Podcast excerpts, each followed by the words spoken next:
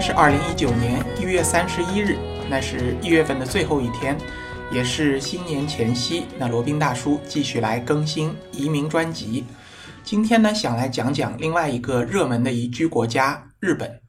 那其实并不是因为罗宾本人对日本很熟悉而特意有私心来讲这个国家。听过罗宾大叔闲侃日本这个专辑的小伙伴知道，罗宾大叔确实去过很多次日本，而且对于日本呢也是颇有好感的。在这个移民专辑当中，我确实没有特意的有这个偏废啊，我只是把这些我觉得比较好的移民国家一一来给大家列举，给大家来分析。那确实呢，因为日本就是一个有款有型、既有风度又有内涵的一个移民国家。小伙伴呢都知道，日本是一个如何高度发达的国家。那在长达千年的历史当中，特别是近一百年，那也带给我们无数的惊喜和惊贺。那先来简单的介绍一下日本。日本它的全称是叫日本国，日文叫日本国，也叫日本国。通常呢就把它称为日本。它的面积大约为三十七点八万平方公里，但确实并不大，大约相当于江苏加上浙江再加上安徽，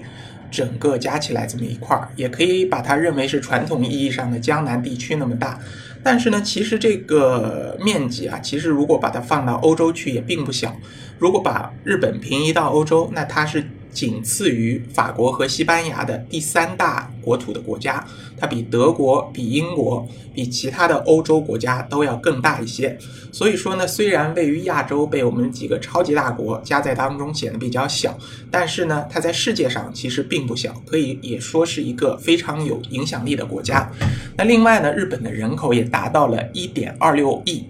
也相当不少了。那比较它的国土面积，它的人口密度也算是非常高了。日本的人口呢，居于世界各国的第十一位。那其中相当大的一部分，有三千五百万人口是居住于首都东京及周边的数个县，构成一个首都圈。它也是世界上最大的一个都市圈。那简单来说呢，无论是从经济、金融、商业、文化、科技、教育、艺术。日本呢，都是超越了所有老牌欧洲国家，如德国、英国、法国这样的一个可怕或者说可敬的存在。日本呢，是世界的第三大经济体，也是七国集团的成员，是世界上最先进的国家之一。这里是没有任何夸张的成分的。那现在日本的科研能力、工业基础和制造业技术呢，均位于世界前茅。并且呢，也是世界第四大出口国和进口国。那根据最新的统计数据，二零一八年日本的人均国内生产总值是四万零八百美元，这个数字也相当高了。尤其是考虑到日本还是一个人口众多的国家，它有一点二六亿的人口，那平均到每个人头上仍旧有这么高的一个平均 GDP，那是相当可怕的。而且呢，日本的人类发展指数也在全球最高的一个群组行列，应该是 top ten。嗯，我记得没错，应该是零点九零九。那如果是高于零点八，就是属于发达国家了。所以日本是一个不折不扣的发达国家。那再来说一下日本的移民态势啊。那进入二零一八年，悄无声息间，那日本已经晋升成为全球第四大，记住啊，是第四大移民国家，仅仅排名在美国、英国、德国之后。那其中呢，日本移民者当中来源的所占比例最高的就是中国。那可能有的小伙伴不相信啊，那罗宾大叔就用数据来说话。首先呢，根据日本移民局官网公布的统计数据，截止二零一八年六月一日。日本合法的在留人数为三百二十一万四千一百八十七人，三百多万人。那其中中国籍的人数呢是九十三万三千六百八十人，占比约百分之二十九。那是在所有的流入国家当中呢是占比最高的。另外，根据一个国际的统计数据啊，根据国际经合组织二零一八年发布的国际移民展望白皮书里面显示，根据它里面的一个数据，二零一六年的数据。日本流入的移民人口是居于全世界第四位，也就是前面提到的美国、英国、德国后面第四位，那远远的超过了其他我们传统认识上的其他的移民大国，如加拿大、澳大利亚、新西兰这些国家。所以毫不夸张的讲啊，日本现在是一个典型的移民国家，只不过它的移民方式或者移民要求啊，和其他的那些传统的移民国家有比较大的不同而已。那罗宾就来讲一讲，作为目前最适合我们国内普通的中产、有产、工薪企业主家庭移居日本的这个项目，它叫日本经营管理签证项目。那现在呢，政策依旧是保持稳定啊。那再来以数据说话，那截至。二零一八年六月一日，日本一共有一万三千零四十位来自中国大陆的经营管理签证定居者。补充一下，这个数据呢也是来自于日本移民局官网发布的数据。那它最新的数据呢，只是更新到二零一八年六月一日截止。那如果有新的数据，罗宾大叔也会同步的发布的。来自于中国大陆的经营管理签证的定居者一共是一万三千零四十位，那就说明了呢。就一共有一万三千多个企业主以他们自己事业或者以他们自己的生意移居来了日本。那你不要小看这一万多个人啊，那其实就相当于一万三千多个家庭，等于可以拉动了相当多的一个数量了。和其他的那些移民项目，比如说希腊的购房移民、美国的投资移民，或者说像澳大利亚、新西兰、呃英国。加拿大这些地方的投资移民不同呢，它不是光砸钱就能砸出来的，所以它要求你既有钱又有经营的能力，然后还有基础的日语的一些绘画能力，所以说相对来讲啊，还是有一些门槛的。那这个数字呢，其实相当不少了。OK，那继续往下讲。那为什么日本会推出这么一个经营管理移民的项目？为什么它现在已经跻身为全球第四大移民接纳国了呢？那罗宾大叔想来讲一讲自己的看法。日本大家都知道，它虽然人口众多，但是它的老龄化问题呢也更加严重，可以说是随着年数的增加，它的问题老龄化的问题会愈加的严重。那这个经营管理签证，它的推出或者说它的不断的在 maintain，不断的在降低门槛，其实也是顺应着日本政府的这么一个担心啊，想要解决这个问题，来引入来自国外的。青壮年有经营的能力，能给日本带来进一步的经济活力的这么一个人群，然后尽快的给他们发定居的签证，然后尽快的给他们入籍的一个机会，这是日本政府推出这么一个经营管理签证或者叫经营管理移民的一个初衷。有的小伙伴这个时候可能会插话，可能会问了：那日本还有一个大类的移民项目啊，你没有讲，那是不是你故意不讲啊？那这个确实有，那我来简单说一下，那我也会简单介绍一下为什么我不讲这个项目。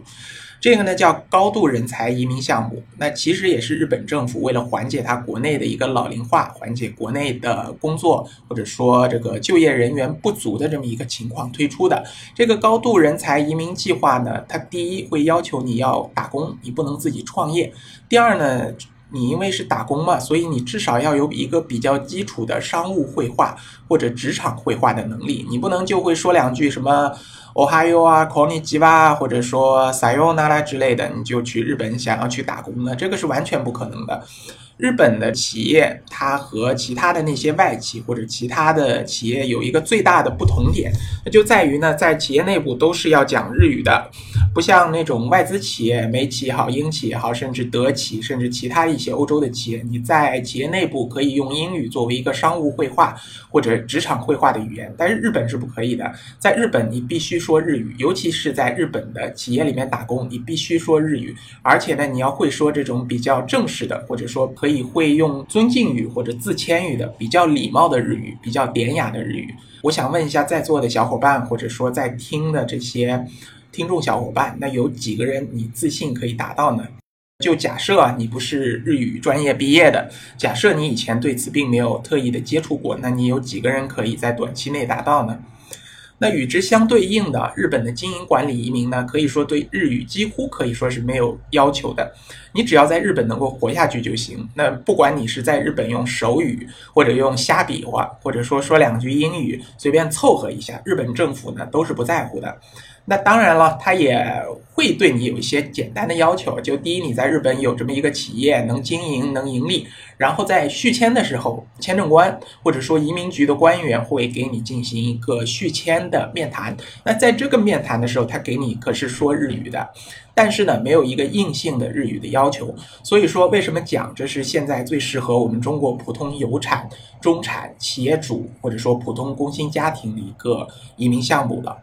那你作为普通的这样人群，至少是大多数百分之九十五以上，你都没有特意学过日语吧？像罗宾大叔这样学过日语，或者至少能在日语能够生活下去，或者在企业里能够瞎混混的，呃，我觉得应该不多。所以说呢，这个高度人才移民，今天这个节目里我就不会讲。那如果有特殊的需求，你如果发个红包，或者说给我来一个付费的咨询，那我可以考虑给你讲一讲。今天我还是面向一个最适合我们大众的百分之九十以上家庭的这么一个移民项目。好，那罗宾大叔就开始开讲了日本的经营管理移民。那首先以最精炼的词语总结一下或者概括一下日本的经营管理移民，呃，三个词，九个字。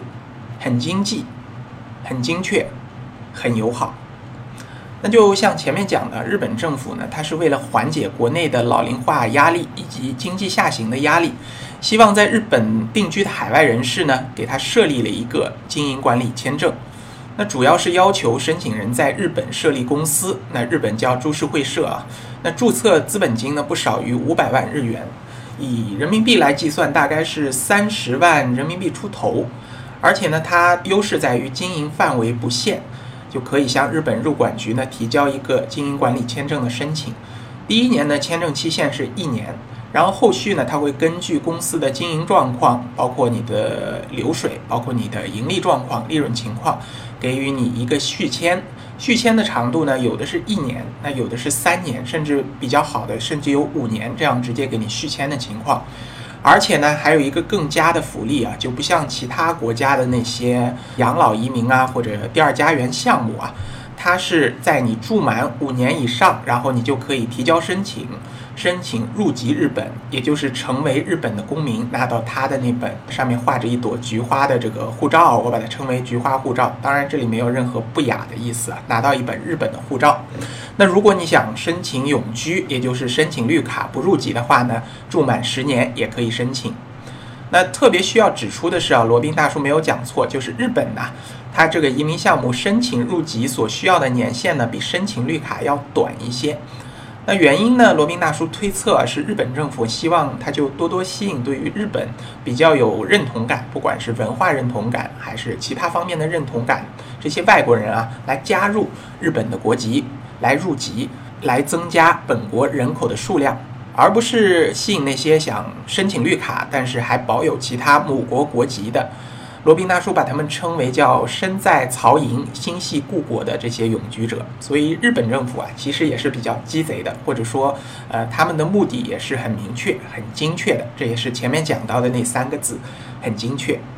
那很经济是指代哪个呢？就是指你只要在日本设立了公司，注册资本金不少于五百万日元就可以了。五百万日元，三十多万人民币，相对于其他国家那个动辄上百万甚至上千万的投资移民项目或者买房移民项目来说，可以说真的是很经济了。它也是绝对呃对得起这三个字啊。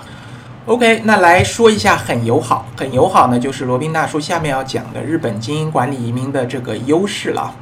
那第一呢是它的审理速度比较快，像一个典型的负面例子就是美国的 EB-5 投资移民，现在你如果提交申请，比较呃乐观的估计你要排期十年，比较悲观的可能要排期十五年以上。那平均大概我估计啊，排期个十二年左右，对于我们中国申请人是一点都不出奇的。那像其他的上次介绍的这个希腊购房移民，也至少要有一年以上的排期时间。那对于日本这个经营管理移民啊，它的审理速度可以说是非常非常快，近乎可以说是光速了。就是像《疯狂动物园》里面那个闪电的反义词。那基本上呢，四到六个月，你提交申请完以后，四到六个月就可以登录了。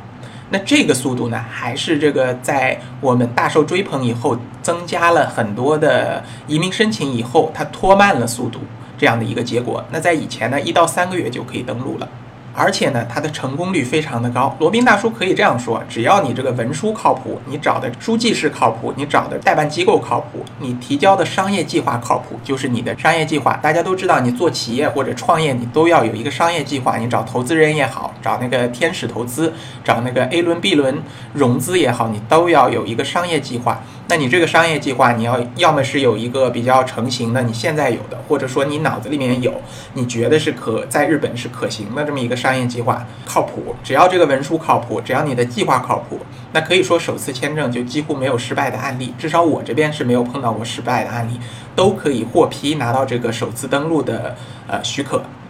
然后第二个优点呢，就是没有语言和学历的要求，只要你能能在日本进行一个基本的绘画。然后有一个基本的生存能力，你不需要参加任何的语言考试，包括像那个什么日本语能力考试啊，还有其他那些语言考试，通通不需要。你移居到这个美国，移居到英国，有可能要考托福啊、雅思啊这些的，那在日本完全不需要。然后学历也没有要求，你即使小学毕业也可以。那只要你有创业的能力，或者你有经营企业的能力就可以了。那第三点呢，就是你这个资金啊，而且还可以灵活的支配。就在前面讲到的，五百万日元是你的注册资本金，而且这个注册资本金啊，不是放在那边冻结在那边，你可以自由支配的。你可以拿这个资本金用来租赁办公室、雇佣这个员工、缴纳社保等一系列的经营活动。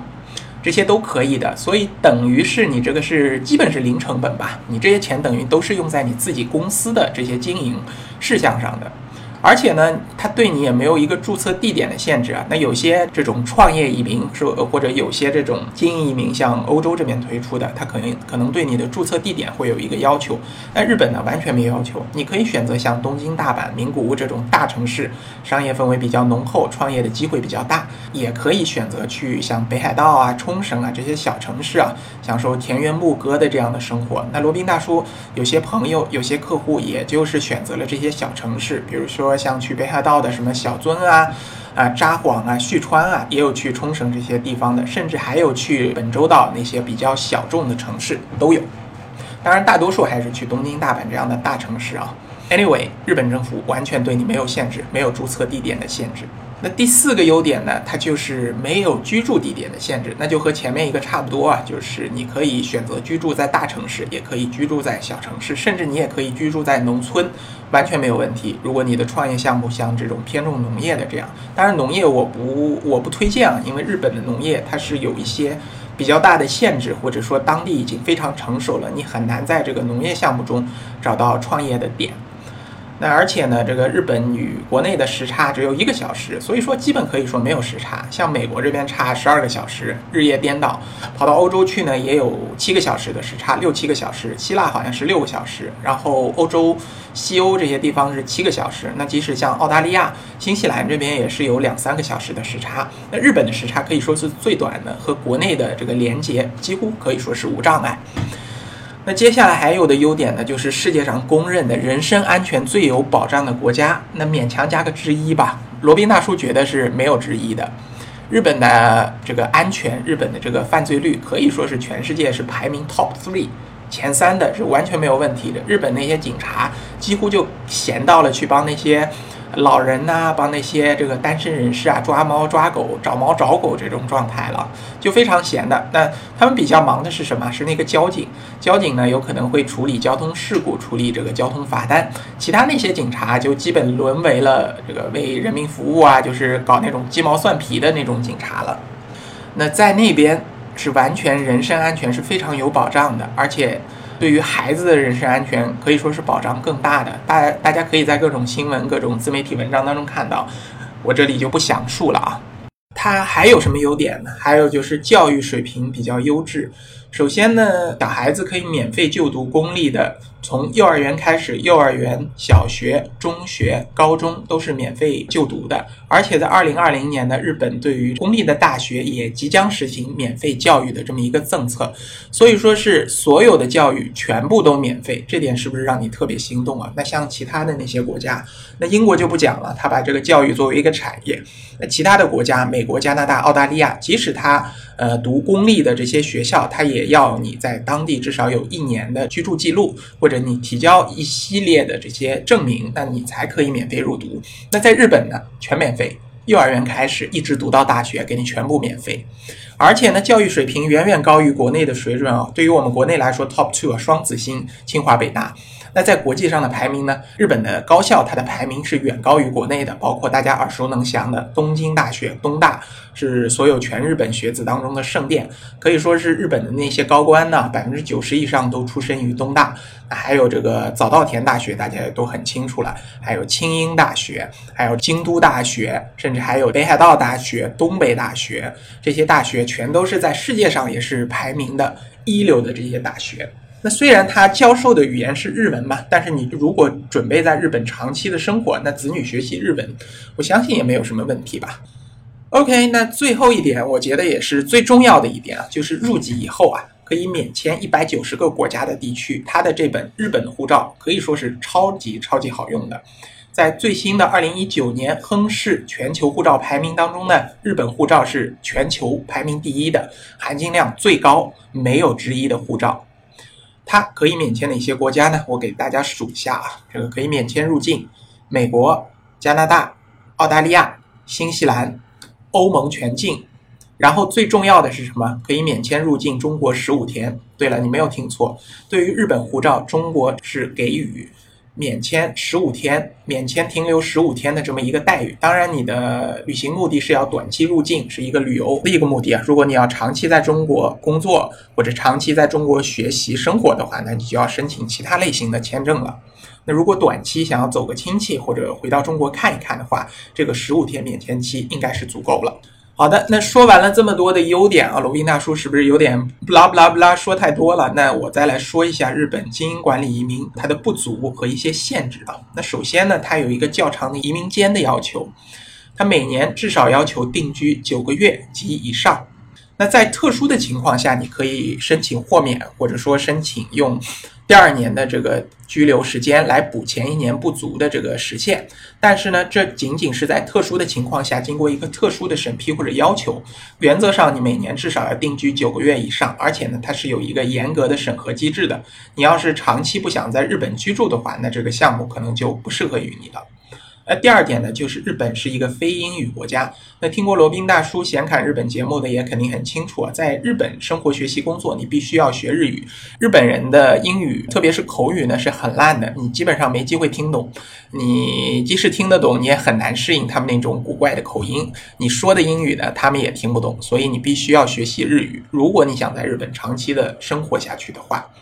那第三点呢，也是比较重要的一点，日本政府它不允许也不承认双重国籍，这一点和我们中国是一样的。所以你如果满五年以后想要申请入籍日本，必须要退出中国的国籍，这也是对于一些人群来说可能是一个比较 care 或者比较重要的一点吧。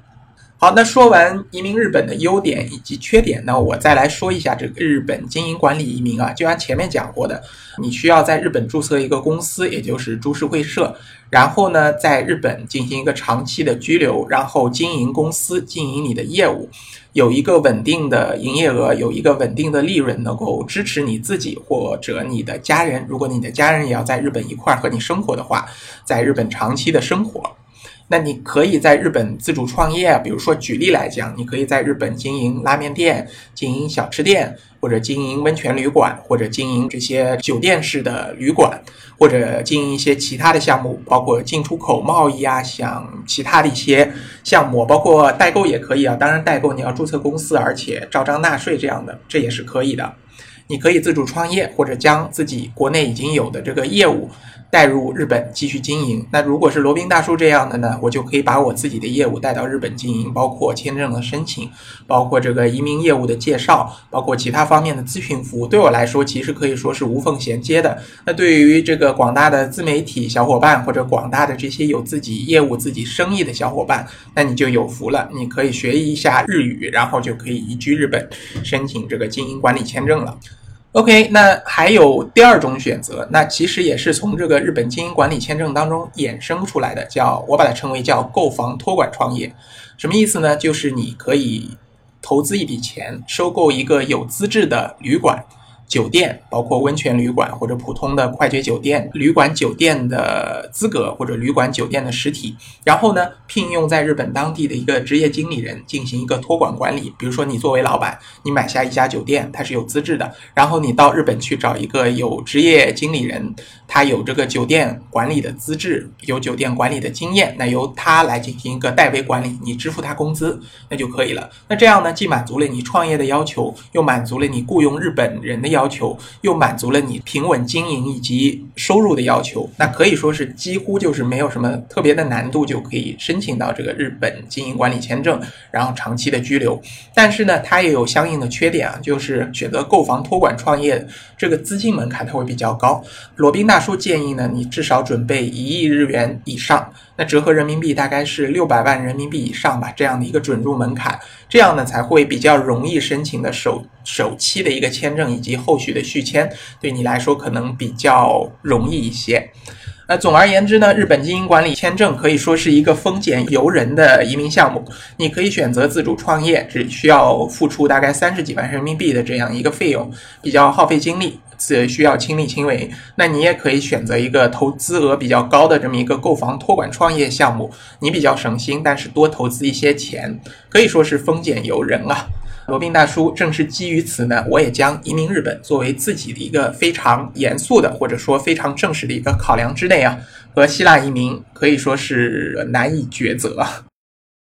好，那介绍完这个日本经营管理移民，那来说一下罗宾大叔能提供什么样的服务。那罗宾大叔呢，提供的就是日本经营管理签证的一个文书以及咨询的服务，包括。代为注册公司，当然这里指的是在日本啊，代为注册公司以及首期签证的一个申请。那罗宾大叔可以保证，只要你的这个经营项目靠谱，只要你提供的这些资料真实有效，首期签证的申请是没有失败的案例的。包括就介绍税理士，所谓税理士呢，就是税务专员，可以帮你进行一个移民前的税务规划以及移民当中的一个税务规划。另外呢，还包括三十五小时的一个经营辅导服务，就是在初期你经营初期的三个月，为你提供这个三十五小时的经营服务，我们把它称为叫经营管理的小管家服务。你如果有什么样的疑惑或者有什么样的问题，可以随时 call 我们的小管家，可以给你提供一个及时的回答。那费用到底是怎么样的呢？那费用呢，就是你掏一个服务费用，加上一个公司的注册资本金。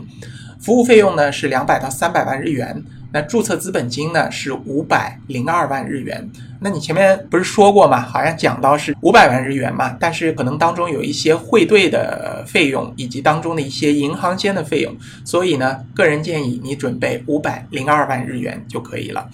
那详细的罗宾大叔的一些服务，以及详细的日本经营管理签证的一个服务呢，你可以来加罗宾大叔的微信。那微信号呢是八二七四七九七零八二七四七九七零，向罗宾大叔详细咨询。当然了，如果你问题多的话，可能会要求你付费或者发一个红包之类的，因为罗宾大叔是一个专注于付费咨询的这么一个自媒体人吧，希望大家能够理解。罗宾大叔的个人官网三 w 点罗宾大叔的全拼点 com 上也有罗宾大叔包括日本经营管理签证、日本经营管理移民服务的一些详细的介绍，以及移民日本的一些详细介绍和罗宾大叔其他的一些服务内容的详细介绍。那如果登录上去你发现如果打开不了，那可能是因为罗宾大叔的服务器啊是架设在国外的，你多刷新几次就可以了，这个是没有被抢的，这个请放心。好了，那今天这一期呃罗宾大叔的移民专辑的第四期关于日本移民的话题就先到这里，我们下期再聊。